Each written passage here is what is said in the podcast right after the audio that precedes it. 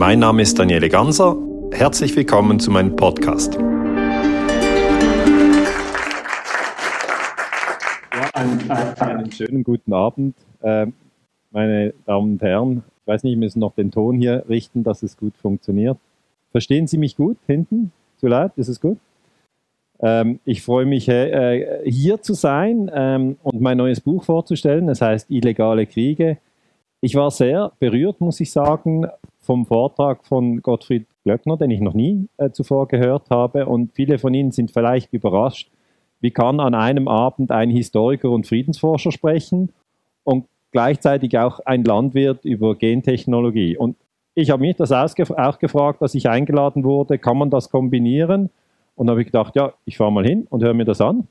Habe zugesagt, ich komme und ich muss sagen, es ist für mich eine Parallele dort, wo ich einfach merke, wir sind heute in einer Zeit, wo sehr viel Information an uns herantritt, die uns aufwecken, aufwachen lässt. Das ist eigentlich die Funktion. Also ich habe jetzt persönlich einen so einen kleinen Aufwachmoment erlebt, weil ich habe keine Ahnung über Gentechnologie. Ich weiß, die Syngenta ist in Basel, oder? Ich habe ja mein Institut in Basel. Und wo Herr, Herr Glöckner eben gesagt hat, dass er als die Kühe aus den Eutern geblutet haben. Also da ist ja wirklich der Moment, wo jeder aufwachen muss. Es ist so krass, dass man sich fragt, wie konnten wir, Sie vielleicht nicht, aber wie konnte ich, ich spreche jetzt für mich, so lange so wenig verstehen und in diesem Traumschlaf mich noch halbwegs wohlfühlen. Hm?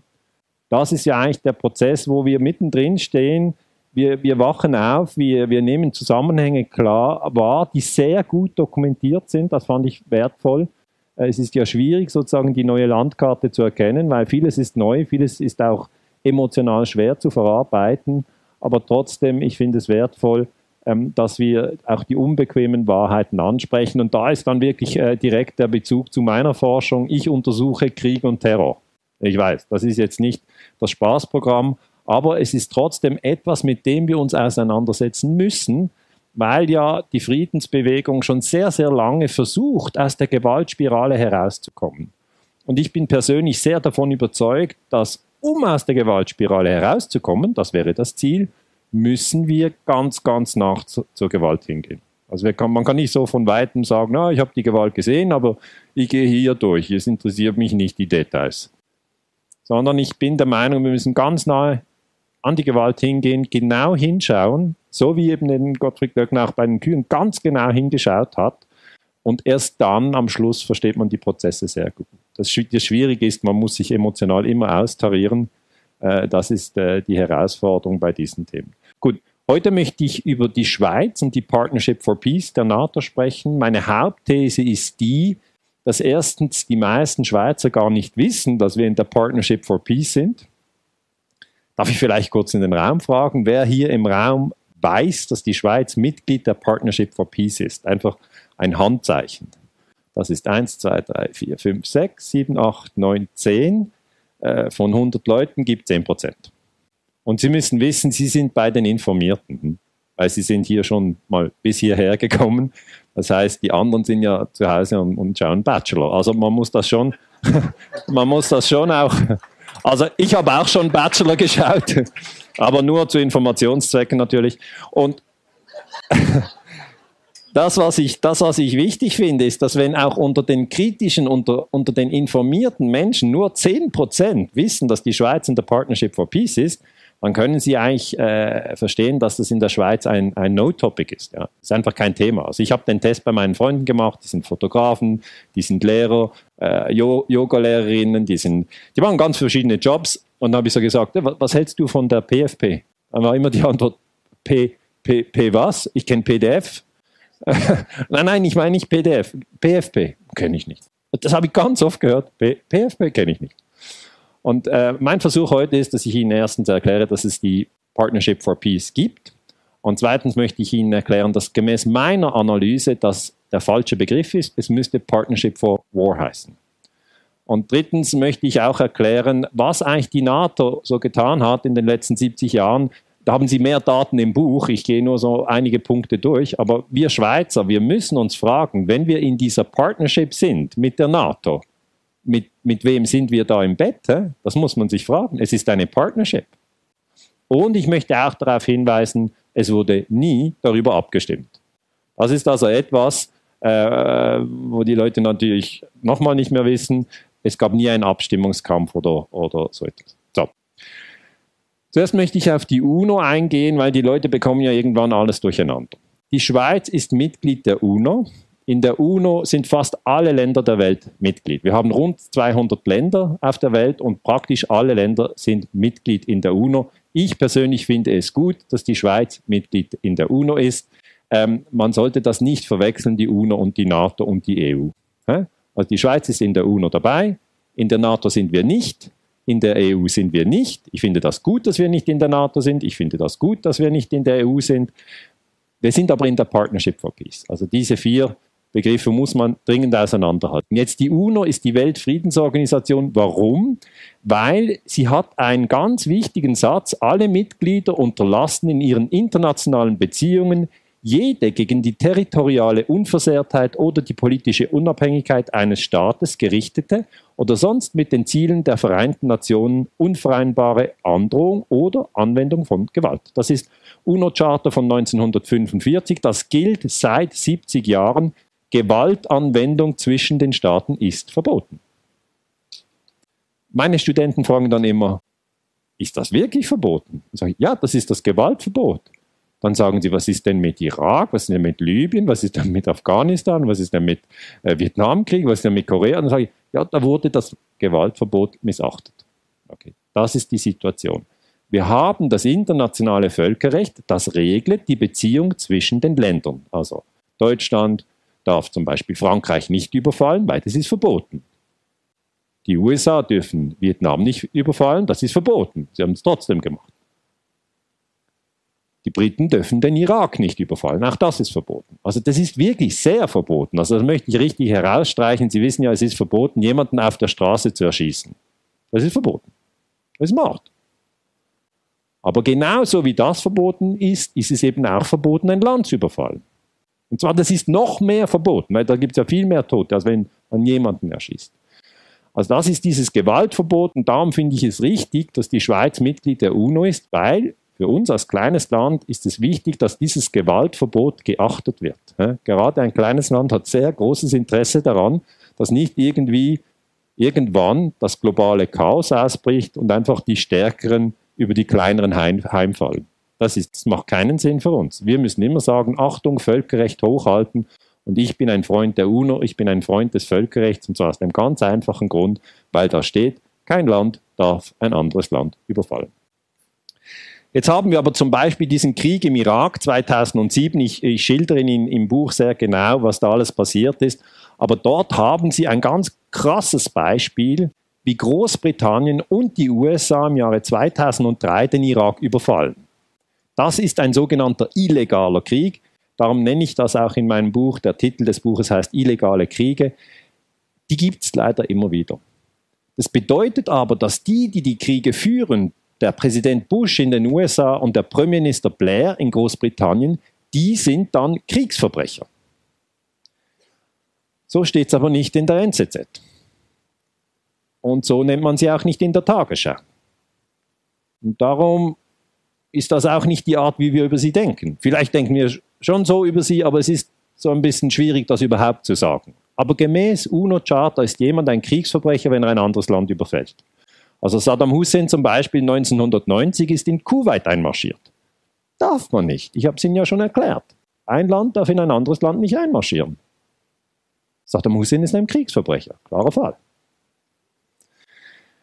Jetzt muss man aber schauen, wie denn die UNO im Zentrum, im Kern funktioniert. Da haben sie 15 Mitglieder im UNO-Sicherheitsrat in New York. Das ist hier dieser auch aus den Medien bekannte Sitzungsraum. Ich bin auch nach New York geflogen, habe mir das angeschaut, ist wirklich imposant. Da treffen sich die mächtigsten Länder der Welt.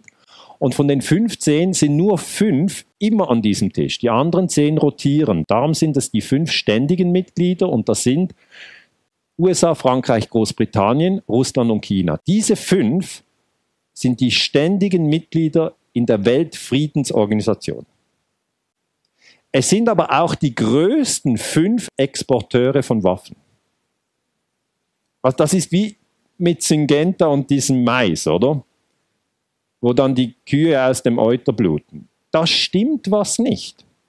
Wenn in der Weltfriedensorganisation die fünf ständigen Mitglieder die größten Exporteure von Waffen sind, ja, dann brauchen sie keinen Doktortitel in internationaler Zeitgeschichte, um zu verstehen, dass da was nicht stimmt. Ein zweites Problem bei der UNO ist, dass die USA, Frankreich und Großbritannien NATO-Länder sind. Das heißt, die NATO ist dreifach im UNO-Sicherheitsrat vertreten. Was wiederum bedeutet, die NATO, wenn sie Krieg führt, wird nie verurteilt werden, weil diese drei dann immer das Veto einlegen. Kurzum, der Fisch stinkt vom Kopf, ja, wie man so schön sagt. Das bedeutet jetzt aber nicht, meiner Meinung nach, dass man die UNO ersatzlos abschaffen sollte. Das sollte man nicht. Wir haben nichts Besseres im Moment. Wir müssen einfach verstehen, dass hier ein Lernprozess läuft, der noch nicht abgeschlossen ist. Ich kann das vielleicht so darstellen. In den letzten 2000 Jahren Geschichte haben sich die Menschen immer wieder abgeschlachtet. Es ist leider so. Also auch bevor es die UNO gab, die Leute haben sich abgeschlachtet. Seit 1945 gibt es erstmals ein Gewaltverbot. Das ist ein Fortschritt. Ja, das muss man als Fortschritt sehen. In den letzten 2000 Jahren ist das ein Schritt nach vorne. Das ist so wie in der Schweiz das Einführen des Frauenstimmrechts 1971. Das ist ein Fortschritt. Es gibt Fortschritt. Ja. Jetzt ist aber der Prozess noch nicht so weit gediehen, dass man sagen kann, das Gewaltverbot wird auch geachtet. Das ist das Problem. Aber es ist gut, dass es die UNO gibt. Es ist gut, dass es die UNO-Charta gibt. Und wenn Sie irgendwo in einer Diskussion sind über Krieg, über Terror, dann würde ich an, äh, anraten, eben, dass Sie auf die UNO-Charta immer wieder verweisen und sagen, hör zu, es steht doch in der Charta, dass kein Land ein anderes Land überfallen darf. Da sind Sie auf völlig solidem Boden. Jetzt müssen wir uns fragen, ja gut, also das ist jetzt die, diese UNO, was ist denn die NATO? Die NATO ist ein Militärbündnis. Selber stellt sich die NATO als Verteidigungsbündnis dar, aber auch das ist, wenn Sie George Orwell kennen, sogenannter Newspeak. Die NATO ist kein Verteidigungsbündnis. Gemäß meinen historischen Resultaten ist die NATO ein Angriffsbündnis. Und gerade für die, die sich für Fußball interessieren, ist es eben sehr entscheidend oder auch Eishockey, ob jetzt ein Spieler ein Verteidiger oder ein Angreifer ist. Und wenn man das falsch benennt, dann bekommen sie ein riesen Durcheinander. Niemand würde bei einer Aufstellung, bei einer Weltmeisterschaft im Fußball sagen, und, und das sind die Verteidiger und er spricht gerade über die Stürmer. Die Leute würden ausflippen, sagen, na, keine Ahnung, das sind, doch, das sind doch die Stürmer. Das würden die Menschen sofort kritisieren. Aber die NATO, wenn die sich als Verteidigungsbündnis darstellt, dann winkt man das durch, obwohl das noch die viel größere Fehlbezeichnung ist. Es ist ein Angriffsbündnis. Die NATO ist viel kleiner als die UNO. Hm? Die UNO hat, können Sie sagen, 200 Länder auf der Welt, 200 sind in der, in der UNO, nicht ganz, 193, aber wir machen die grobe Linie. Bei der NATO sind nur 28. Hm? Das ist also ein kleiner Teil äh, der Welt, ist in der NATO. Welche Länder sind das? Das sind die USA, das ist Kanada, ähm, das ist Großbritannien, das ist äh, Frankreich, das ist Spanien, das ist Deutschland, das ist Norwegen, das ist die Türkei.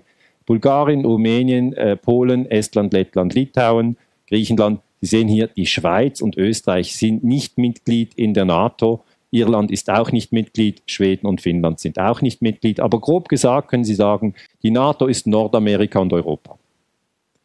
Und dieser Bereich ist der christliche Kulturraum. Und im Christentum gilt, du sollst nicht töten. Das gilt. Ja, hat niemand gesagt, ja, das war nicht so gemeint, sondern das gilt.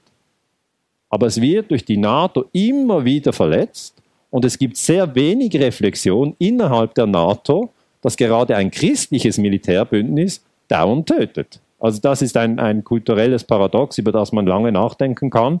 Und am Schluss wird man sehen, man hat zu wenig darüber gesprochen. Natürlich, es gibt zwei muslimische Länder, die auch in der NATO sind. Ähm, die Türkei und Albanien, aber mehrheitlich kann man sagen, die NATO ist aus dem christlichen Kulturraum entstanden, ist dort verankert und steht in direkten Widerspruch zur christlichen Ethik. Die NATO hat Freunde, zum Beispiel der Präsident Richard Nixon, der war Präsident in den USA und hat gesagt, die einzige internationale Organisation, die jemals funktioniert hat, ist die NATO und zwar deshalb, weil es eine militärische Allianz ist und wir die Führung innehaben. Da hat der äh, Verein mal Klartext gesprochen. Es ist tatsächlich so, dass innerhalb von diesen 28 Ländern natürlich nicht alle gleich mächtig sind. Hä? Die USA sind am mächtigsten und sie führen die NATO an. Und Nixon hat natürlich schon recht, wenn er sagt, eine militärische Allianz funktioniert einfacher als eine zivile, weil in einem Militär, jeder weiß das, sind immer hierarchische Strukturen. Es gibt bei den Offizieren verschiedene Grade, die Soldaten haben verschiedene Rollen. Es ist immer hierarchisch und der Befehl kommt von oben nach unten. Also eine militärische Allianz kann man besser führen. Und die Amerikaner haben geschaut, dass sie in der NATO immer den SACEUR stellen. Das ist der Supreme Allied Commander Europe. Und das ist einfach der höchste Offizier in der NATO und der ist zufälligerweise seit 1949, also seit Gründung der NATO, immer ein Amerikaner. Ist ja geschickt, oder? Sie haben eine militärische Struktur und sie stellen immer den höchsten General. Das ist eigentlich das Hauptquartier der NATO, das ist das Pentagon. Auch hier, wenn Sie die NZZ lesen, wenn Sie 20 Minuten lesen, wenn Sie Blick am Abend lesen oder andere Qualitätsmedien, dann wird immer über das Pentagon als Verteidigungsministerium gesprochen. Es ist aber ein Angriffsministerium. Ich kann mich erinnern, als ich Matur machte, ist schon lange her, Anfang der 90er Jahre, habe ich das Buch äh, von George Orwell 1984 gelesen. Und da gibt es diese Passage, dass irgendwann eine Zeit kommt, wo der Newspeak kommt. Und dann eben das Ministry of Propaganda heißt dann Ministry of Truth. Da habe ich gedacht, oh, das ist abgefahren, wenn das je passieren sollte. Heute sind wir in dieser Situation. Das Angriffsministerium heißt Verteidigungsministerium. Und niemand wacht auf. Sondern ich sehe so, so steht es immer in der Zeitung. Da müssen wir einen Leserbrief schreiben. Es gibt einen Rechtschreibfehler.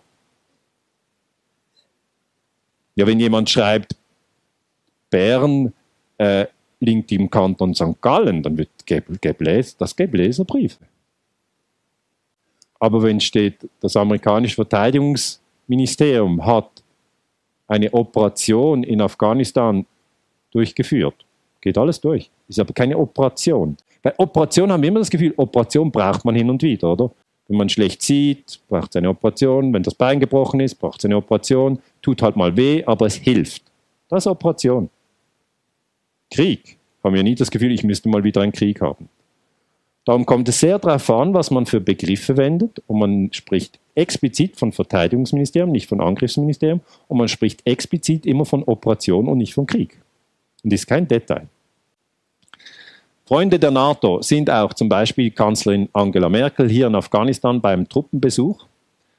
Freunde der NATO sind natürlich auch der NATO-Generalsekretär. Der heißt im Moment Jens Stoltenberg, den haben Sie vielleicht schon mal am Fernsehen gesehen, der tritt immer wieder auf als Sprechsperson.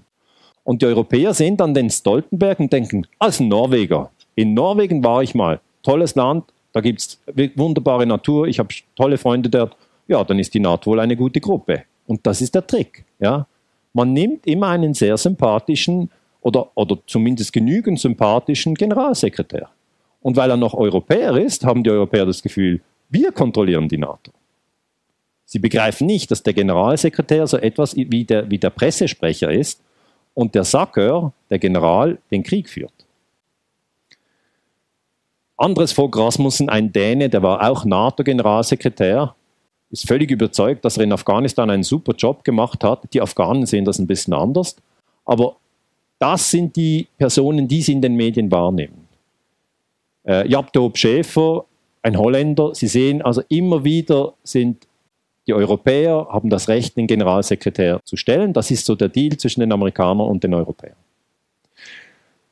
Die Kritiker der NATO gibt es auch, die kommen in erster Linie aus der Friedensbewegung oder einfach Leute, die raus auf die Straße gehen und sagen, wir wollen das nicht, nein zur NATO, nein zum Krieg. Das gibt es immer wieder, solche Demonstrationen, hier auch 2009 NATO äh, Legal Terrorism, dass man eigentlich sagt, also die NATO, die ist gefährlich.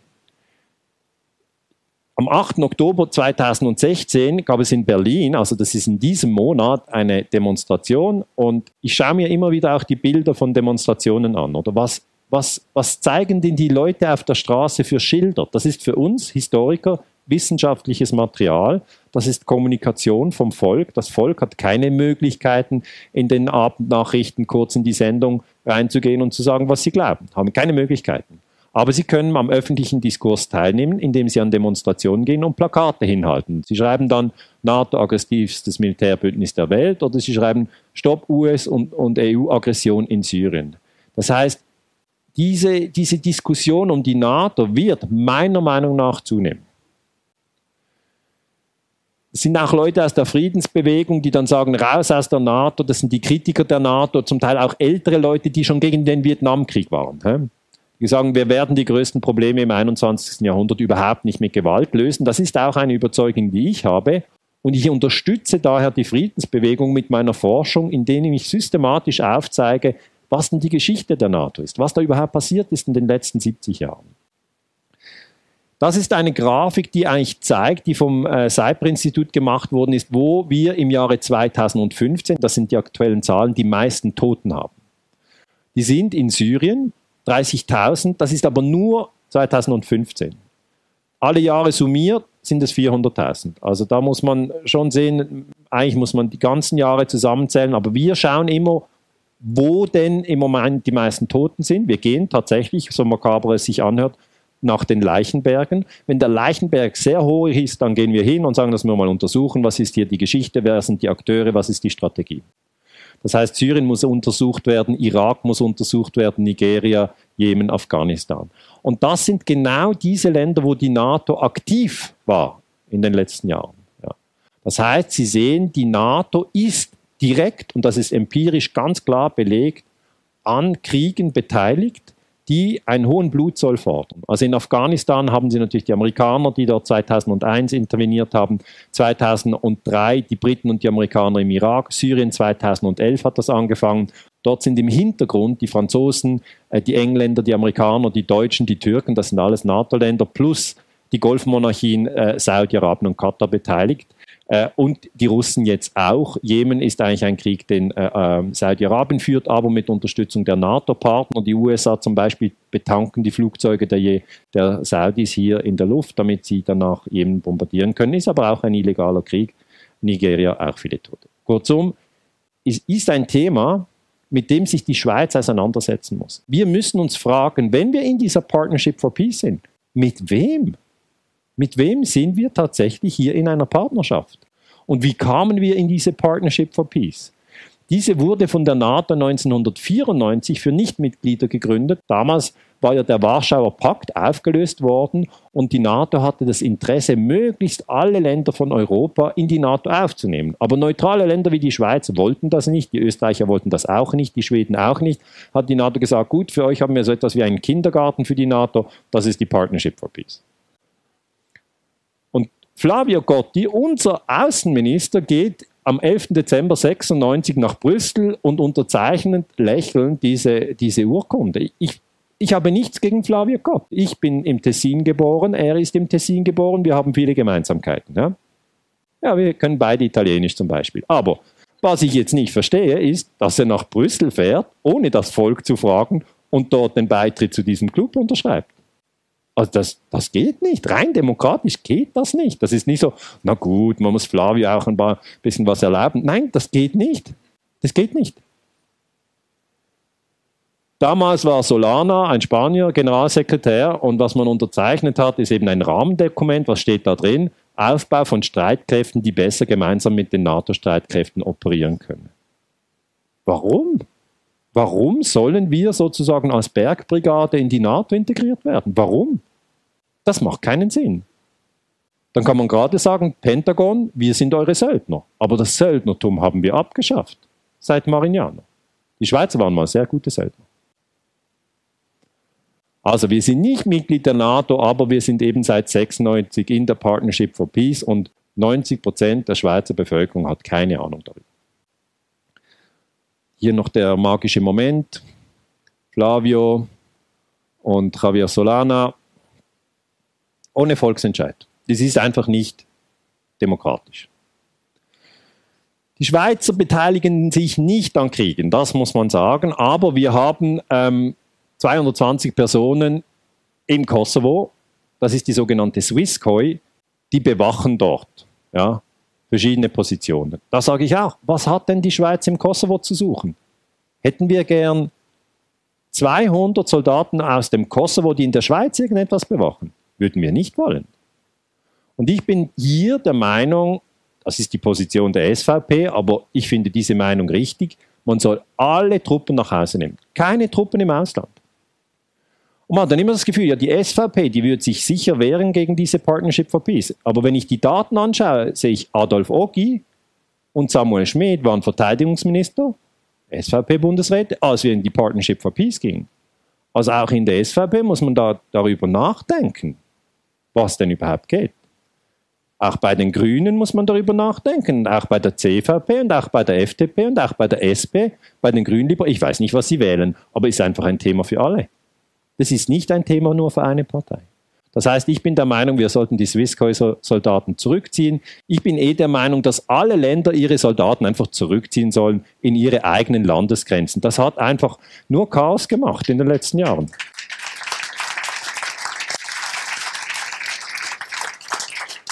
Und ich glaube, das ist völlig mehrheitsfähig in der Schweiz, wissen Sie. Also wenn, das sind dann die CVP und die FDP eigentlich einig irgendwann. Und auch die, die SP und die SVP, da kann man sich einigen, dass man sagt, was sollen wir noch mit Soldaten irgendwo? Bringt's nicht. Bringt's nicht. Nach Hause. Kommt nach Hause, Jungs. Bleibt zu Hause. Die Amerikaner sehen es anders. Der Unterschied zwischen einer NATO-Mitgliedschaft und einer Beteiligung an der NATO-Initiative Partnership for Peace muss dünner gemacht werden als ein Blatt Papier, sagt der amerikanische Verteidigungsminister William Perry. Das heißt, vom Pentagon her ist es schon klar, die USA wollen die Schweiz ganz in die NATO reinholen. Das wollen sie. Und unsere Flieger, die amerikanischen F-18, die fliegen mit amerikanischer Software. Also wenn die Amis uns die, die Ersatzteile nicht liefern, dann fliegen sie nicht mehr. Das ist so dieses Ding, oder? Wir sind da so. Sie haben das vielleicht auch gesehen mit dem Bankgeheimnis. Haben Sie das beobachtet? Die Amerikaner haben gesagt, die Schweizer, das sind Betrüger und Lügner, weil die helfen den reichen amerikanischen Milliardären, ihr unversteuertes Geld in den Alpen zu verstecken. Das war die Story. Und die Schweizer sofort, oh ja, tut uns leid. Das ist ein moralisches Vergehen, das uns bis jetzt leider nicht aufgefallen ist, aber vielen Dank für den Hinweis gebt uns doch eine Route, wir wollen uns kasteien, okay? Dann hat man das Bankgeheimnis aufge aufgebrochen. Man kann das heute nicht mehr machen. Die Schweizer, naives Bauernvolk, wie wir manchmal sind, dachten, ja, die Amerikaner werden dann sicher auch das Bankgeheimnis aufheben, sodass man nirgend mehr auf der Welt Geld verstecken kann. Das ist nur einfach naiv, ja? Das beste Bankgeheimnis gibt es jetzt in den USA. Da können Sie in Nevada einen Trust eröffnen und eine Milliarde verstecken. Das heißt, das Spiel der Amerikaner war gar nie ehrlich. Wir haben uns einfach über den Tisch ziehen lassen. Und wenn man mehrmals über den Tisch gezogen wurde, dann kennt man diese Reibung. Und dann muss es einem auffallen. Das, also wir wurden schon über den Tisch gezogen. Wir müssen einfach ein bisschen mehr nachdenken. Und was ich jetzt recherchiert habe, auch mit meinem Institut, ich habe mal geschaut, welche Länder sind in der Partnership for Peace. Und Sie sehen, das sind alles diese grünen Länder, also die Schweiz hier, ähm, eben 96 beigetreten, Irland ist 99 beigetreten, Kroatien ist auch 99 beigetreten. Ähm, das heißt, man hat hier auch Österreich, die sind auch in der Partnership for Peace. Und wissen Sie, die Österreicher haben auch keine Ahnung, dass sie in der Partnership for Peace sind. Also das, einfach, wenn uns das ein bisschen entlastet, ist ja jetzt wieder Skifahrsaison und so. Und da muss man sich schon klar sein, es läuft etwas. Und was wir als Historiker beobachten ist, wir sehen, dass einige Länder, die in der Partnership for Peace waren, später in die NATO gewechselt haben. Also dieser, dieser Ausdruck, die Partnership for Peace oder die Partnership for War, ist der Kindergarten der NATO, der stimmt empirisch. Nach dem Kindergarten kommt man in die Schule. Die Schule wäre dann die NATO. Zum Glück ist natürlich die Schule nicht NATO. Das ist eigentlich ein böser Vergleich. So schlimm ist die Schule nicht. Aber hier sehen Sie, all diese Länder, jetzt rot eingefärbt, sind jetzt Mitglied der NATO. Hier sind sie, hier sind sie zuerst Mitglied der Partnership for Peace und dann Mitglied der NATO. Nur die Schweizer und die Österreicher halten sich da noch raus. Sehen Sie es? Also Beispiel Polen. Zuerst 94 Kindergarten, PFP, 99 erste Klasse NATO-Mitglied. So läuft das. Zweites Beispiel Ungarn. 94 PFP, 99 NATO-Mitglied. Beispiel Kroatien. 99 PFP, zehn Jahre später NATO-Mitglied. Beispiel Estland, 94 PFP, hier ging es ähm, bis 2004, dann wurden sie NATO-Mitglied. Das heißt, das ist ein Muster. Da müssen wir aufwachen. In Estland hat die NATO jetzt Truppen stationiert und die Spannungen mit Russland nehmen extrem zu. Den Russen haben wir gesagt, wir werden, hat die NATO gesagt, nie Truppen in Estland stationieren, und zwar permanent, sondern nur auf rotierender Basis. Die Russen fühlen sich natürlich getäuscht, haben gesagt, es gibt nie Truppen und die NATO sagt, wir haben gesagt, nie permanent. Die sind rotierend. Die kommen und dann kommt ein anderes Detachement. Die Kritiker der NATO in der Schweiz bei den Grünen, äh, Josef Lang ist nicht mehr im Nationalrat, er hat gesagt, derzeit findet die Partnership for Peace Übung Viking 05 statt, das war 2005, mit 100 Schweizer Armeeangehörigen statt. Das heißt, einige Offiziere werden ausgewählt und dann können sie an einer Übung teilnehmen. Das, die, diese stehen in Luzern und in Schweden im Einsatz. Macht es Sinn, sich an einer Großübung für einen Realeinsatz zu beteiligen, an dem die Schweiz gar nicht mitmachen dürfte? Wir sind ja ein neutrales Land. Warum sollen wir an NATO-Übungen mitmachen? Die anderen Kritiker, Luzi Stamm von der SVP, das heißt, sie haben die ganz links und ganz rechts wird das kritisiert. Die Schweiz befindet sich im machtpolitischen Schlepptau der NATO, was die dauernde bewaffnete, umfassende Neutralität der Schweiz untergrabe. Da hat er völlig recht. Die Schweiz muss deshalb aus dem NATO-Programm PFP austreten, äh, fordert Luzi Stamm, das war 2014. Das heißt, es gibt schon Politiker, die sich damit befassen. Aber es ist noch so ein Thema am Rande.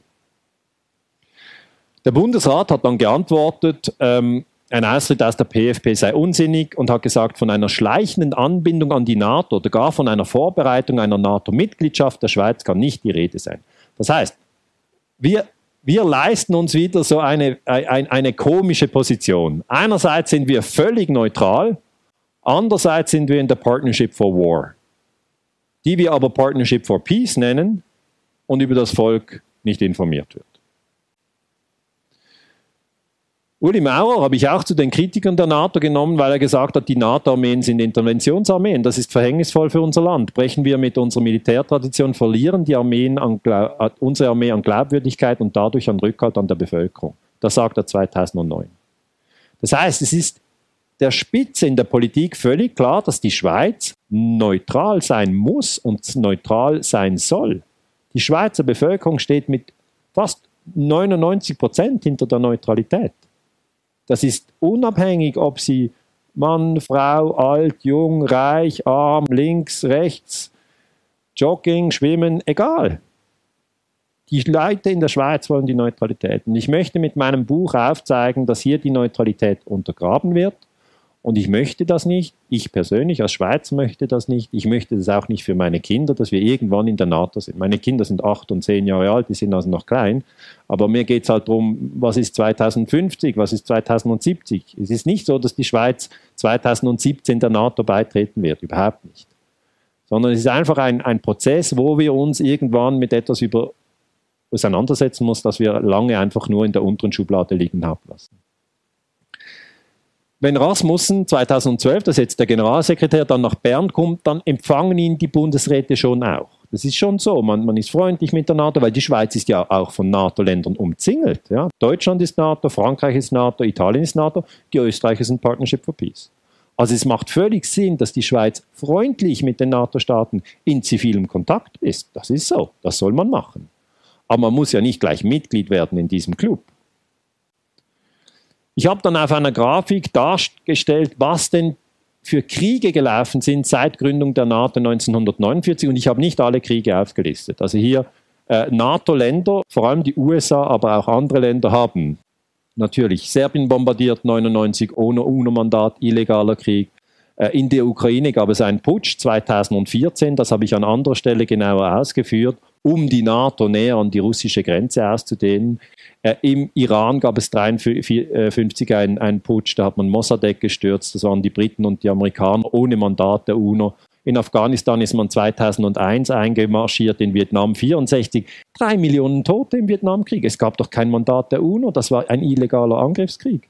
Äh, in, in Ägypten haben die äh, Franzosen und die Engländer, zwei NATO-Mitglieder, haben sie Ägypten bombardiert, 1956, schon lange vergessen und so, aber sie haben versucht, Nasser damals zu stürzen, ohne Mandat der UNO. Und das ist einfach illegal. Hier noch äh, Krieg gegen Nicaragua, Krieg gegen Kuba. Das heißt, das ist im Buch dargestellt, viel ausführlicher, als ich es Ihnen hier präsentieren kann. Ich gehe vielleicht einfach ein paar Beispiele durch hier 1953. Wie hat man denn den Iran destabilisiert? Man hat Chaos erzeugt. So destabilisiert man jedes Land. Der amerikanische Geheimdienst CIA und der britische Geheimdienst MI6 haben das Land ins Chaos gestürzt und dann diese Regierung gestürzt. Das ist der äh, Premierminister des Irans, der heißt Mossadegh, der wurde gestürzt ohne Mandat der UNO, darum illegal. Was wollte denn der Mossadegh? Der wollte das Erdöl ähm, sozusagen und unter die staatliche Kontrolle bringen. Und BP, ja, vielleicht danken Sie bei BP, BP wollte das nicht. Gut, weiter. Yankees go home haben die, Amerika äh, die Iraner damals in Teheran auf die Wand geschrieben. Ist für mich als Historiker wieder interessant.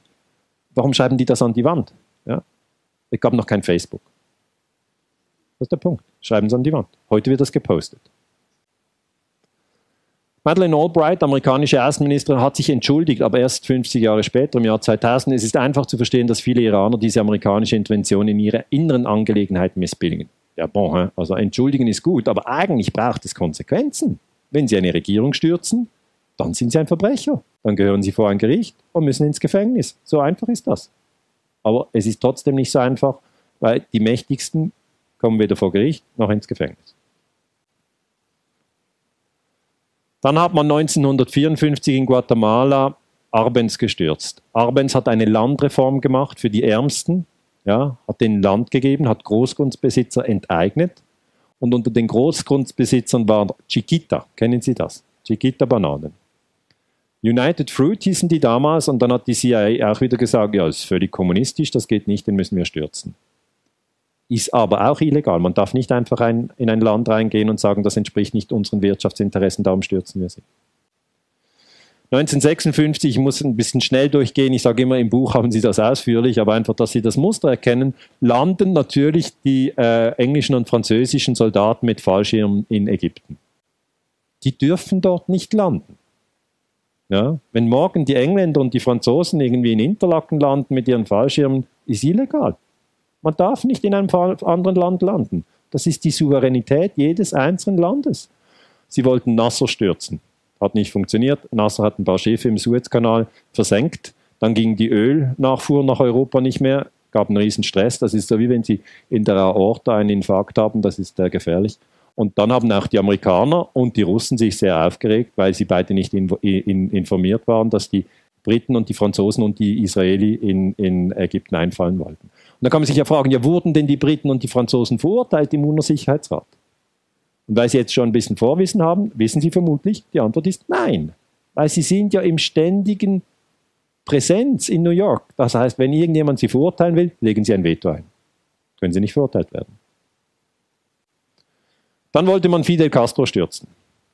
Der kam 59 an die Macht in Kuba. Die CIA hat gesagt, das geht gar nicht, den stürzen wir. Und dann haben sie Exil-Kubaner trainiert. Die haben sie in Florida gefunden, gesagt, Leute, wollt ihr Fidel stürzen? Die haben gesagt, gerne. Äh, der, den mögen wir nicht. Es gibt immer Gegner in jedem Regime, da müssen sie nur die Gegner suchen und die trainieren. Äh? Also man hätte auch die Jurassier trainieren können, zum Beispiel. Also ich weiß nicht, wer jetzt hier Jurassier ist. Ich habe nichts gegen die Jurassier. Ich sage einfach, es gibt immer Gegner irgendwo in einem System, die muss man trainieren. Und dann können die irgendwo einen Anschlag machen. Und dann hat man diese äh, trainiert in, äh, in Guatemala und Nicaragua und hat sie von dort her eine Invasion machen lassen, im 61. Das war jetzt illegal. Und was ich in meinem Buch eben mache, ich schaue dann, ja, was wird denn in der UNO diskutiert? Da geht ja der, der kubanische Außenminister Raul Roa geht in die UNO und sagt, Leute, wir werden gerade bombardiert. Das ist eine von der CIA gesteuerte Invasion. Und was sagt der amerikanische Botschafter Stevenson? Das ist am 15. April 61. Also wir haben alle die Dokumente. Kuba wird gerade bombardiert.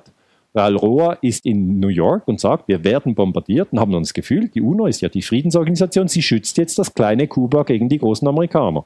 Passiert nicht. Warum nicht?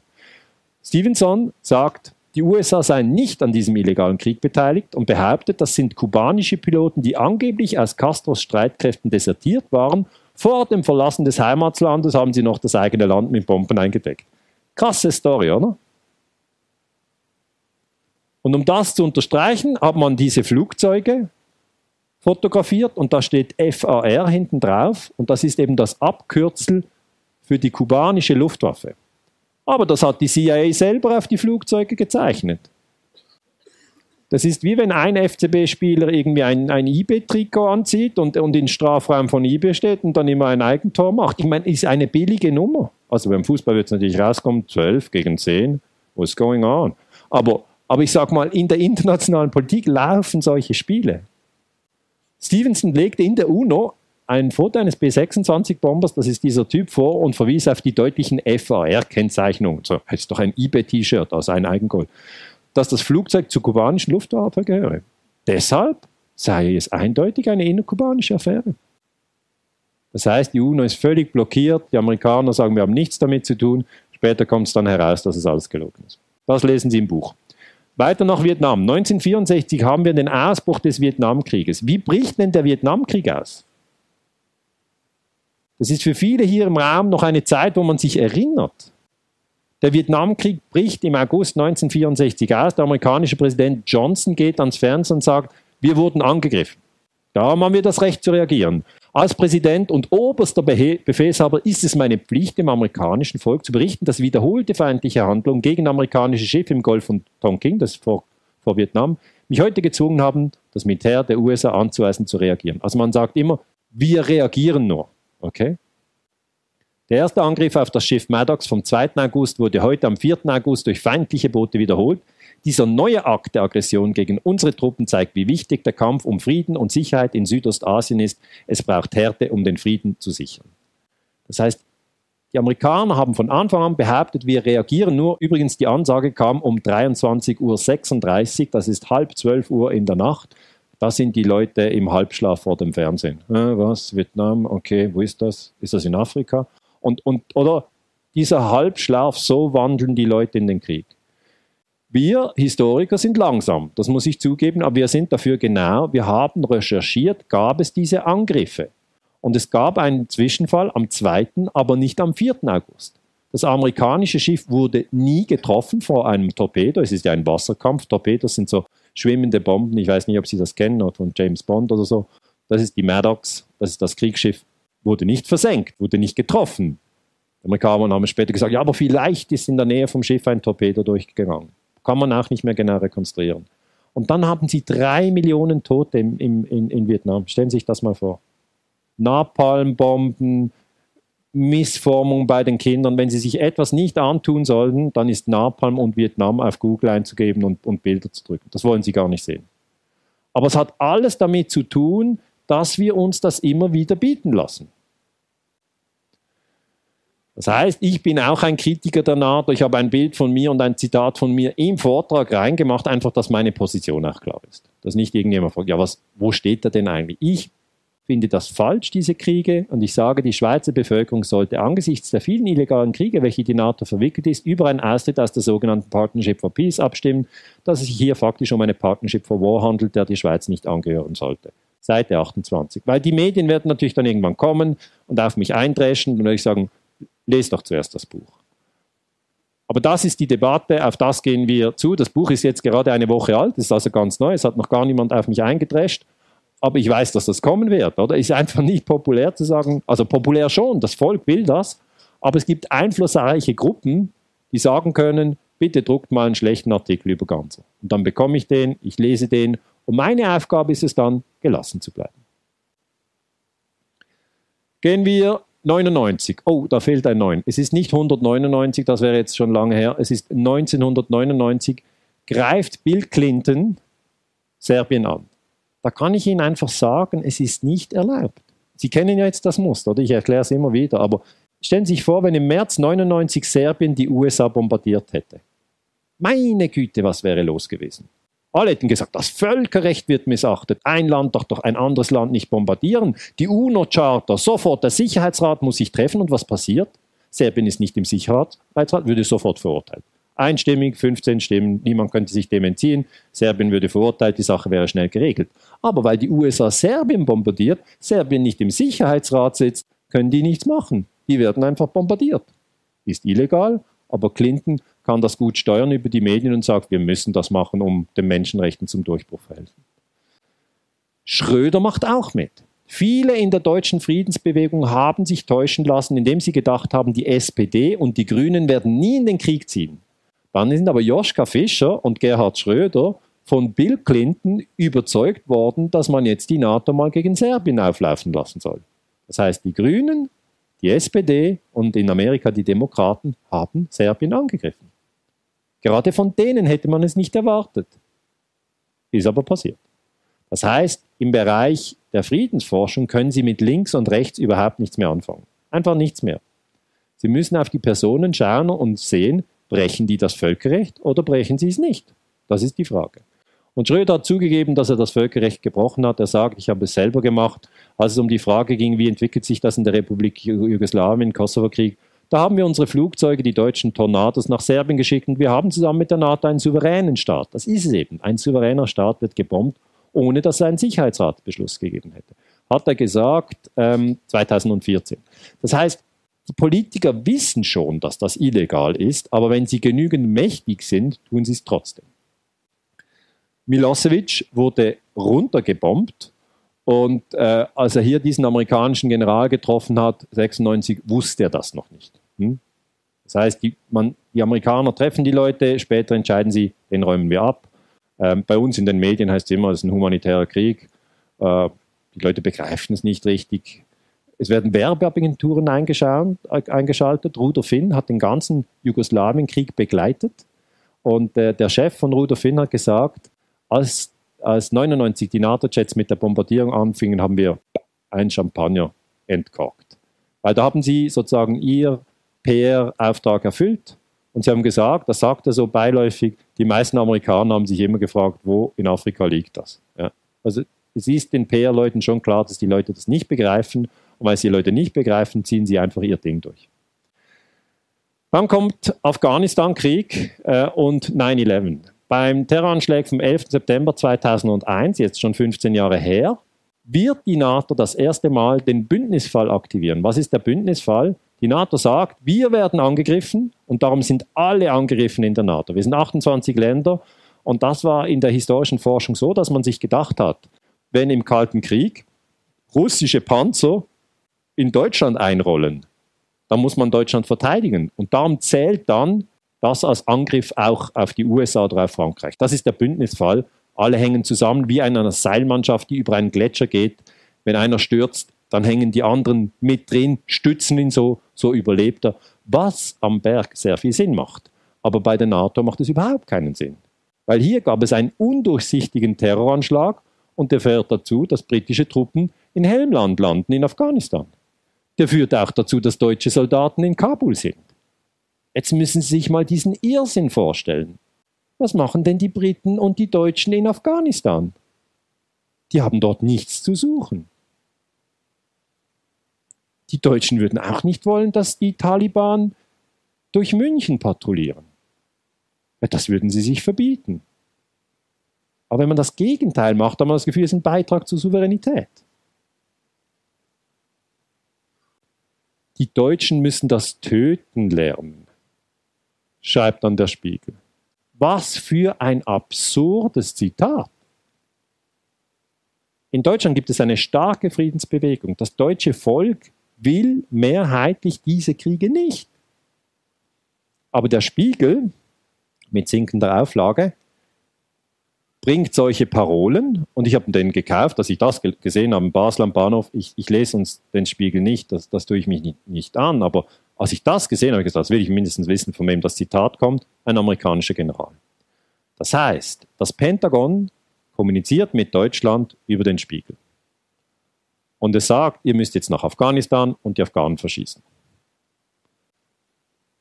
Die ganze Geschichte mit 9-11 hat nicht nur den Afghanistan-Krieg ausgelöst, sondern hat auch den Irak-Krieg ausgelöst. Afghanistan ist 2001 am 7. Oktober 2001, das ist weniger als einen Monat nach 9-11, haben wir den Afghanistan-Krieg und Irak ist 2003. Das heißt, die Forscher müssen jetzt schauen, was denken die amerikanischen Soldaten im Irak, die sagen, ihre Hauptmission besteht darin, Saddam für seine Rolle bei den Terroranschlägen vom 11. September zu bestrafen. Da kann ich Ihnen einfach sagen, das ist totaler Brainwash. Das ist genau wie Orwell es gesagt hat. Saddam Hussein hatte nichts mit 9-11 zu tun. Kann man sagen, gut, die die armen Soldaten haben keine Ahnung. Äh, diese ganzen fremden Namen, Osama bin Laden und Saddam Hussein, die haben das verwechselt. Die meinten eigentlich Osama bin Laden. Dann sage ich, okay, aber dann sind sie im falschen Land, dann müssen sie in Afghanistan sein. Also wir haben mit ganz groben, groben Konfusionen zu tun. Wir haben amerikanische Soldaten im Irak, die Leute erschießen und die glauben, dass Saddam Hussein 9-11 zuständig war. Die Schweizer Bevölkerung weiß nicht, was PFP ist, denkt, es ist ein optimiertes äh, Programm, um, um ein Word-Dokument in ein PDF zu, äh, umzuwandeln. Und äh, die Afghanen denken sich noch, was machen denn die ganzen NATO-Länder hier? Das heißt, wir leben im Zeitalter der völligen Verwirrung. Das ist so. Verwirrung breit. Wir müssen uns da langsam rausarbeiten. Sie sehen, die Verwirrung kann so groß sein, dass die Soldaten auf ihre Helme die Twin Towers und das Pentagon zeichnen. Die haben wirklich das Gefühl, sie sind dort, weil sie zuerst angegriffen wurden. Und sie töten Menschen. Wir haben eine Million Tote im Irak. Und wenn die amerikanischen Soldaten zurückkommen, haben sie zu Hause große Probleme. Wir haben sehr viele Selbstmorde. Das heißt, die ganze Sache mit der Information ist ganz, ganz wichtig. Wenn Sie bei der Information nicht achten, sind Sie im falschen Land und töten Leute, die Sie nicht kennen. Das bedeutet für uns, wir müssen nochmal 9-11 anschauen. Die Historiker müssen dieses Dossier anschauen. Es ist für mich der schwierigste Fall. Es ist fast wie eigentlich äh, Gentechnologie, Syngenta. Man kommt unter Druck. Das kann ich Ihnen sagen. Man kommt unter Druck. Ich bin aber trotzdem der Meinung, 9-11 muss geklärt werden. 9-11 ist nicht geklärt und bis das nicht geklärt ist, darf man nicht auf einem ungeklärten Terroranschlag Kriege führen. Das geht doch nicht. Hier die Twin Towers, Flugzeug, Flugzeug, so ist die Erinnerung für die meisten Menschen von 9-11. Im Hintergrund haben sie eben dieses dritte Gebäude, World Trade Center 7, das die Forschung auf Trab hält. Ja. Dieses äh, Gebäude wurde nicht durch ein Flugzeug getroffen, ist aber auch zusammengestürzt. Das heißt, dieses Gebäude ist am 11. September zusammengestürzt. Wir haben drei Gebäude, aber nur zwei Flugzeuge. Und das ist schwierig für die Forschung. Wir müssen das nochmal aufdröseln und wir nehmen den offiziellen Untersuchungsbericht 9-11 Commission Report, der kam 2004 raus. Bush hat die Hand drauf gehalten und gesagt, that's the truth. Hat uns sofort skeptisch gemacht, aber bedeutet einfach, wir haben dann gesucht, was bedeutet das, ja? Was bedeutet das eigentlich? Wird WTC 7, der Einsturz von WTC 7 erklärt? Die Antwort ist nein. Das Gebäude wird erwähnt, aber nicht der Einsturz. Und das ist jetzt ganz ähnlich äh, wie eben bei den Berichten, von denen wir vorher gehört haben. Wenn Sie so ins Detail reingehen, dann plötzlich merken Sie, da stimmt was nicht. Da stimmt was gar nicht. Man kann nicht sagen, ja, drei oder zwei Gebäude darf man jetzt nicht kleinlich sein. Das ist der größte Terroranschlag der Geschichte. Das ist der Anfang vom Krieg gegen den Terrorismus. Da sind mehr als eine Million Menschen gestorben, weltweit. Auch die 3000 Tote in den USA sind zu beklagen. Das muss man doch klären. Ich habe dann an der ETH mit Baustatikern gesprochen, die haben gesagt, meiner Meinung nach ist das Gebäude mit großer Wahrscheinlichkeit fachgerecht gesprengt. Ich habe das 2006, also vor genau zehn Jahren, im Schweizer Tagesanzeiger publiziert und wurde umgehend von der amerikanischen Botschaft als Verschwörungstheoretiker angegriffen. Und da muss ich Ihnen etwas erklären. Verschwörungstheoretiker oder Verschwörungstheorie ist ein Kampfbegriff im Information Warfare. Wir stecken heute im Information Warfare. Darum sind wir alle verwirrt. Dieser Kampfbegriff wurde in den 60er Jahren vom CIA entwickelt, um Zweifel an der offiziellen Erklärung der Kennedy Assassination auszuräumen. Das heißt, Kennedy wurde 63 ermordet. Man hat gesagt, es ist ein Einzelgänger, ein, ein, ein Verrückter, Lee Harvey Oswald. Und dann kamen immer mehr Menschen in den USA und haben gesagt, nein, nein, das ist eine Verschwörung, das sind mehrere, die geschossen haben. Die Magic Bullet, irgendwie, es geht nicht auf. Und als immer mehr und auch einflussreichere Leute das gesagt haben, hat die CIA ein Memorandum an alle Stellen verfasst und gesagt, diese Leute müssen wir diskreditieren, wir müssen sie Verschwörungstheoretiker nennen. Und das, dies, also wirklich aus der Mottenkiste hat man jetzt diesen Begriff wieder rausgenommen und hängt jetzt den Historikern um, die sich getrauen, 9-11 anzufassen. Und das ist wirklich eine Art Pranger, wie wenn man im Mittelalter den Ketzer sozusagen angegriffen hat. Und darum, das ist der Grund, warum ganz viele Wissenschaftler 9-11 nicht untersuchen und einfach sagen, ja, Bush hat ja das gut erklärt und es gibt keine Fragen. Also ich habe nie eine offene Sache gesehen zu diesem Punkt. Es ist der Druck. Die Leute haben Angst, ihr Geld zu verlieren oder ihren Ruf. Und an dem hängen sie mehr als an, an der Wahrheit. Also die andere Möglichkeit ist, als das Gebäude mit Feuer äh, zum Einsturz gebracht wurde, also es ist entweder Sprengen oder Feuer. Und da möchte ich wirklich das Dossier Ihnen selber übergeben. Denken Sie darüber nach, ist WTC 7 wegen Feuer oder Versprengung zusammengestürzt? Das muss jeder selber für sich klären. Ich kann Ihnen das nicht auflösen. Es ist äh, unklar. Jeder muss nachdenken. Ich sage auch, fragen Sie Ihre besten, Ihre klügsten Freunde, jeder hat drei kluge Freunde oder Freundinnen, fragen Sie WTC 7, was denkst du, Sprengung oder Feuer? Ja, fragen Sie mal.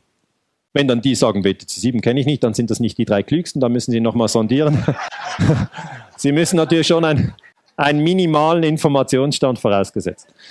Was wir anschauen, sind die 81 Stahlsäulen im, in, in diesem WTC 7. Das sind 81 Säulen und das amerikanische NIST, National Institute for Standards and Technology, kam 2008 mit einem neuen Untersuchungsbericht und hat gesagt, Säule 79 wurde durch Feuer destabilisiert, darum ist das ganze Gebäude in freiem Fall zusammengestürzt. Entweder Sie glauben es oder Sie glauben es nicht. Die Baustatiker haben mir gesagt, diese Symmetrie, hier diese Symmetrie, also es ging nicht hin und her, das, das wäre noch schwierig. Aber an, ja, Sie lachen und Sie haben recht, man muss auch lachen. Lachen tut gut, Lachen entspannt, aber das ist unsere Zeit. Das ist der Krieg gegen den Terrorismus, der geht morgen weiter, der ist gestern am Laufen, heute sind wir auch drin. Also das ist ja das, was ich meine. Wir sind in Prozessen, wo wir so etwas wie ein Aufwachen haben. Und Sie kennen ja das Aufwachen am Morgen. Man fragt sich noch, habe ich das geträumt? Ist das so? Da sind wir drin. Ja, also diese 9-11-Debatte ist schwierig, aber was sie dann einfach ganz klar beweisen können, ist, dass der Irakkrieg direkt mit 9-11 vernetzt wird. Cheney, Vizepräsident in den USA, sagt, wir haben Grund zu der Annahme, dass Saddam Hussein Atomwaffen baut. Dann haben die Amerikaner Angst, dass die Atomwaffen äh, an die Terroristen gehen und die Terroristen machen einen nuklearen 11. September und so führt man die Leute in den Krieg. Das Völkerrecht, das landet auf dem Misthaufen der Geschichte. Und das will ich nicht. Das will ich wirklich nicht. Ich sage Ihnen, das Völkerrecht, das ist wunderbar. Werfen wir es nicht weg. So was Gutes finden wir nicht so schnell wieder. Und das hat nichts damit zu tun, dass ich gegen den einzelnen Krieg bin. Ich bin gegen alle Kriege. Das hat keinen Sinn, dass wir das Völkerrecht einfach wegwerfen und sagen, komm, jetzt bomben wir uns mal richtig durch das 21. Jahrhundert und wer am Schluss steht, hat gewonnen. Das ist keine gute Idee. Der Irak besitzt chemische und biologische Waffen. Seine Raketen sind binnen 45 Minuten einsatzbereit, sagt Tony Blair von der SP. Geht's noch, kann ich nur sagen. Alles gelogen. Aber Sie sehen, es werden immer noch 45 Minuten, es wird richtig Stress gemacht. Wenn man gesagt hat, ist innerhalb von 45 Monaten einsatzbereit, dann hätten die Leute gesagt, kann man ja mal prüfen, gibt es ein Mandat des Sicherheitsrates etc. Das heißt, was ich Ihnen mitgeben möchte heute, und so komme ich zum Schluss, ist Achtsamkeit. Verschiedene Leute haben mich gefragt, Herr Ganser, Sie untersuchen seit mehr als 10, 15 Jahren verdeckte Kriegsführung. Ich sage, ja, so ist es. Gesagt, ja, äh, wie können Sie überhaupt noch schlafen? Wie, wie können Sie noch äh, friedlich durch die Welt äh, laufen? Sie, Sie machen irgendwie einen gesunden Eindruck. Habe ich gesagt, ja, mir geht's gut. Weil erstens glaube ich, die Menschen sind viel besser als der Durchschnitt dieser Kriegspolitiker wir, wir wollen ja gar niemanden enthaupten und auch gar niemanden bombardieren. Es ist nicht unser Ziel. Das heißt, der Durchschnittsschweizer und auch der Durchschnittsdeutsche oder der Durchschnittsösterreicher, der will nicht noch einen weiteren Krieg. Einfach nicht. Wir haben es gesehen, wir wissen, äh, es macht weh, es bringt alle um und es ist schlimm. Warum noch mehr von dem? Wir haben es gesehen. Und was wir jetzt tun müssen, meiner Meinung nach, wir müssen wirklich achtsam sein, wir müssen unsere Gedanken und Gefühle beobachten. Das ist ganz zentral, weil wie funktioniert 9-11? Sie haben einen Schock, das lagert sich bei Ihnen ab, ohne dass Sie es merken. Das nächste Mal, wenn es heißt Terror, kommt Ihre Angst und ab geht's in den nächsten Krieg. Das ist eine ganz einfache Konditionierung, wie man sie bei Novartis mit Ratten macht. Ich muss Ihnen das so deutlich sagen. Wir sind konditioniert. Und die die Programmierung sagt auch, wie man eine Konditionierung aufheben kann. Man muss seine eigenen Gedanken und Gefühle beobachten, immer wenn sie kommen. Und jetzt mache ich das selber auch so. Sie fragen sich sicher, warum hier die Erdbeertote? Erdbeertote ist so, das ist ein Ereignis, das mir selber passiert ist. Also ich habe mich lange mit Kriegspropaganda beschäftigt und habe mich dann gesagt, ich will mich selber dekodieren. Und habe ich gelesen, dann müssen Sie immer Ihre Gedanken und Gefühle beobachten. Und zwar nicht erst, wenn ein Krieg ausbricht, sondern wenn Ihnen etwas Dummes passiert. Und da ist ja der tolle äh, Zustand, dass uns jeden Tag was Dummes passiert. Also es fällt ein Glas runter zum Beispiel. Intuitiv sagen Sie, ich führe das nicht aus. Aber zack, kommt ein Gedanke, ein Gefühl, sofort. Oder bei mir war es eben eine Erdbeertorte. Ich wollte die ganz friedlich spät in der Nacht noch essen. Kinder waren am Schlafen, meine Frau war am Schlafen. Ich wollte gemütlich Olympia schauen. Es war ein guter Moment für mich. Ich dachte endlich, let's relax. Und dann habe ich den Teller irgendwie schräg gehalten. Ist ein kleiner Fehler, kann aber jedem passieren. Achten Sie auf Ihre Fehler. Es passieren immer Dinge, die Sie nicht geplant haben. Und dann geht natürlich die Torte direkt in den Parkett. Und der Parkett ist richtig hart, die Torte ist richtig weich. Was passiert, können Sie sich vorstellen. Mein erster Satz war, ich habe aber, weil ich mich trainiere, dann das nicht ausgeführt. Okay? Ich habe dann gemerkt, wie meine Emotionen und wie meine Gedanken ablaufen oder im Verkehr. Sie haben jeden Tag die Möglichkeit zu trainieren. Jemand schneidet Ihnen den Rechtsvortritt. Je nach Temperament würden Sie durchdrehen. Ja, und es ist auch okay, man kann äh, Emotionen haben. Aber wenn man sich beobachtet, kann man gerade in dem Moment etwas üben. Man sieht, wie die Gedanken und die Gefühle einen großen Tumult machen. Und wenn Sie das lernen und nicht jedes Gefühl und jeden Gedanken, den Sie haben, völlig ernst nehmen, sondern ihn wie ein Adler beobachten, der zwei Mäuse beobachtet, dann arbeiten Sie auf einer anderen Bewusstseinsstufe. Ich habe das wirklich mal ein ganzes Jahr lang getestet durch Kaltduschen. Jemand hat mir gesagt, du kannst das dekodieren, Kriegspropaganda, dusch doch kalt. Und ich, was kalt duschen, was soll denn das? Er hat gesagt, da kannst du Angst testen, ohne dass du verletzt wirst. Und ich, ah toll, ja, das mache ich mal. Dann habe ich es natürlich lange aufgeschoben. Irgendwann war der Moment, ich habe gesagt, jetzt dusche ich ein Jahr kalt. Da macht gar nichts. He? Da passiert nichts. Aber wenn Sie vor dieser kalten Dusche, ganz nackt in der Dusche, ein intimer Moment, es ist kalt, dann fängt Ihr Kopf an zu labern oh, das solltest du nicht tun, das hat doch gar keinen Sinn. Warum jetzt noch kalt duschen? Du hattest einen harten Tag, jetzt wäre eine warme Dusche wunderbar. Und übrigens, du kannst auch nicht sicher sein, vielleicht gibt kalte Dusche ganz trockene Haut und irgendwie das ist ganz schlimm. Oder ich meine, im Übrigen, äh, kalt duschen, das ist ja so eine unsinnige Idee. Der Kopf hat mir Geschichten erzählt. Ne? Und ich habe einfach meine Gedanken beobachtet. Und dann, als ich nicht reagiere, ich mache das trotzdem, hat der Kopf gesagt, aha, du könntest einen Herzinfarkt haben, pass mal auf, das ist sicher nicht gesund. Kennst du jemanden, der das sonst macht? Aha, niemand, also da hast du es. Jeder vernünftige Mensch macht das nicht. Und so weiter und so fort. Es war nur meine Angst. Es war nur meine Angst. Dann ging ich um das Kalte. Am Anfang ist es schwierig, aber nach einem kurzen Moment spielt es gar keine Rolle. Das heißt, Sie haben ganz verschiedene Möglichkeiten, um diese Achtsamkeit zu trainieren. Ich habe noch ein weiteres Beispiel. Ja, wir müssen nicht immer über Krieg sprechen, wir müssen uns dekodieren von Kriegspropaganda. Bei uns im Garten im Sommer hat es Schnecken. Vielleicht bei Ihnen nicht, vielleicht haben Sie keinen Garten, auf dem Balkon gibt es vielleicht keine Schnecken, aber wenn Sie Garten haben und dort hat es Schnecken, nicht so toll. Dann gehe ich oft nachts auch noch barfuß durch den Garten, einfach zum Runterfahren. Wenn ich auf eine Schnecke trete, die braune, hä? es kommt mir einfach schlecht rein. Ich, erstens will ich die Tiere nicht verletzen und zweitens mache ich dann, ah, das ist meine erste Reaktion. Wenn Sie Ihr Training, Achtsamkeitstraining, schon ein fortgeschrittenen Stadium haben, dann gehen Sie, Sie treten drauf, Sie haben keine Chance, es ist ja dunkel. Sie können natürlich auch den Garten ausleuchten, aber dann haben Sie das Achtsamkeitstraining nicht. Und dann müssen Sie versuchen, das nicht zu kommentieren. Es ist eine super Übung und Sie können das bis zu Ihrem Tod üben. Es ist nicht etwas, was man einmal übt und dann ist es gemacht. Ja, was wollte ich noch sagen? Ah ja, im Irak eine Million Tote. Das ist einfach, wir sind nicht achtsam. Wir sind nicht achtsam. Was soll ich sagen? Wir sind nicht achtsam. Das ist die Übersicht, habe ich Ihnen schon kommentiert. Was soll ich sagen? Wir sind nicht achtsam. Trainieren Sie mit Schnecken.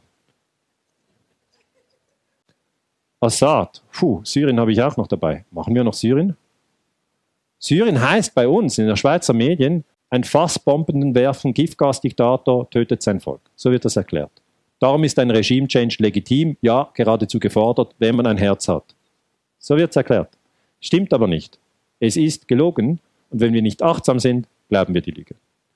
Was läuft? Robert Kennedy Jr. hat gesagt, geben wir es doch endlich zu, was wir als Krieg gegen Terror bezeichnen, ist doch in Wahrheit nur einfach ein neuer Krieg um Öl und Gas. Sagt er 2016. Sehr aktuell. Und Kennedy Jr. hat recht, meiner Meinung nach. Hier sein Vater Robert Kennedy und hier ähm, der Bruder von Robert Kennedy, äh, JFK.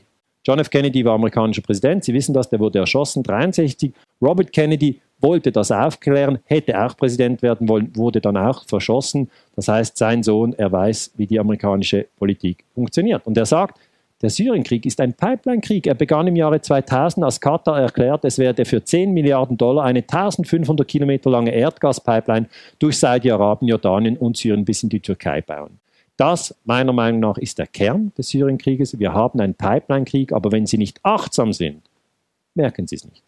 Die Pipelines gehen hier von einem großen Gasfeld durch Katar soll sie gehen, die ist nicht gebaut, die rote, dann durch Saudi-Arabien durch Syrien, die Türkei. Und Assad hat gesagt, das will ich nicht. Er will die Pipeline mit dem Iran bauen, das ist die grüne Pipeline, die schiitische Pipeline. Und ja, jetzt haben sie den Iran, die wollen, dass die Syrer an der Macht bleiben. Sie haben die Russen, die wollen, dass die Syrer an der Macht bleiben. Und sie haben die Kataris, die Saudis, die Türken, die Amerikaner, die Engländer, die Assad stürzen wollen. Da wird alles übersichtlich. Es wird viel übersichtlicher, wenn sie nach Pipelines orientieren.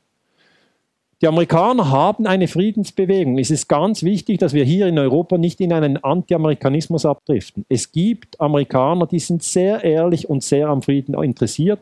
Hier diese Frau Madeleine Hoffmann, sehen Sie leider nie am Fernsehen. Sie sagt, ich bin seit 16 Jahren Friedensaktivistin, ich bin nach Syrien gefahren, um mir ein Bild zu machen und sie sagt ganz klar, das ist kein Bürgerkrieg. Was wir immer wieder hier hören in der Schweiz, ein Bürgerkrieg, Diktator gegen Volk, stimmt nicht. Sie sagt, es ist nicht so. Wir haben keinen Kampf Assad gegen sein Volk. Wir haben Söldner und Terroristen, die vom Ausland unterstützt werden. Und das ist eben genau das, was man bei einer Schweinebucht-Invasion gemacht hat, etc.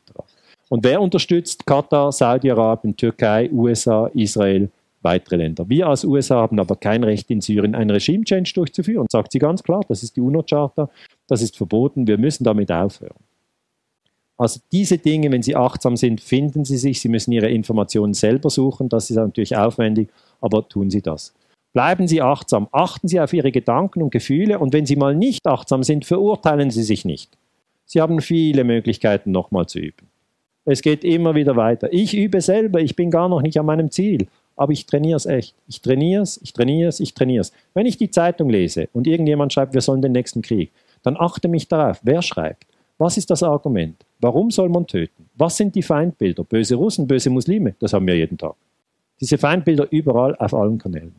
Das heißt, die Welt ist im Umbruch, es ist sehr, sehr spannend. Ich möchte auch nicht dass sie, dass sie traurig werden oder nicht zu traurig, ein bisschen traurig passt, aber nicht zu traurig, weil sonst kommen in eine Lähmung rein. Seien Sie nicht gelähmt, sehen Sie die vielen guten Dinge, die passieren. Sehen Sie die Schönheit, sehen Sie das Wunder des Lebens. Ich bin fest davon überzeugt, dass wir im 21. Jahrhundert einen guten Ausgang hinbekommen, wenn wir achtsam sind. Das bin ich davon überzeugt. Wir müssen achtsamer werden. Wir können nicht sagen, du, ich bleibe im Tiefschlaf, mir ist gerade wohl und ich denke, es kommt gut raus. Das denke ich nicht. Das denke ich nicht. Ich sage auch immer, gewisse Dinge sind völlig in Ordnung. Das ist ein Bild von einer Schnecke, ein Originalbild. Die Leute sagen mir, meine Güte, die NATO, das ist ja eine kriminelle Bande, es ist ja alles im Chaos. Dann sage ich, das stimmt nicht. Vieles ist in Ordnung. Ja? Vieles ist in Ordnung. Die NATO ist nicht in Ordnung. Die Partnership for Peace ist nicht in Ordnung. Der Irak ist nicht in Ordnung. Libyen ist nicht in Ordnung. Afghanistan, Syrien. Vieles ist nicht in Ordnung. Aber einige Dinge bleiben in Ordnung, egal ob die NATO gegründet wurde oder nicht. Auch wenn Sie das Universum anschauen, das sind Milliarden von Sonnen und Milliarden von Galaxien. Und die sind sehr schön geordnet, Spiralstrukturen, sehr interessant, entspannen sich, liegen sich unter die Sterne, denken Sie über diese Dinge nach. Dann haben Sie eine Entspannung. Und was ich gerade denen nicht empfehlen möchte, die viel vor dem Internet sind und YouTube schauen, dass sie immer noch den nächsten und den übernächsten Film sich anschauen. Weil der wird nach einem Algorithmus ausgewählt für Sie. Wenn Sie einen Film über Krieg und Terror anschauen, ist auch der nächste über Krieg und Terror. Wenn Sie das bis 3 Uhr morgens machen, bekommen Sie eine Depression. Gehen Sie in den Wald. Nehmen Sie ein digitales Timeout. Sage ich natürlich vor allem den Jungen, aber tun Sie es. Ja? Offline ist die New Luxury oder offline ist das neue Bio. Man muss irgendwie sich überlegen, was geht denn ab, oder? Weil wir sehen bei den jungen Menschen, das sind immer zwei Fragen, wie viel Akku habe ich noch und gibt es hier WLAN? Und, und, und das ist okay, ja, das ist okay. Sie orientieren sich neu, die bauen sich ganz neue Bilder über die Welt auf. Finde ich gut, macht das. Aber macht auch irgendwann mal eine Woche zu fünft analog mit Zelt, Auge-in-Auge-Kommunikation. Ist interessant. So, das sind meine Bücher, Geheimarmeen, Erdöl, illegale Kriege. Ähm, diese zwei habe ich dabei, signiere ich gerne. Vielen Dank für die Aufmerksamkeit. Bleiben Sie achtsam.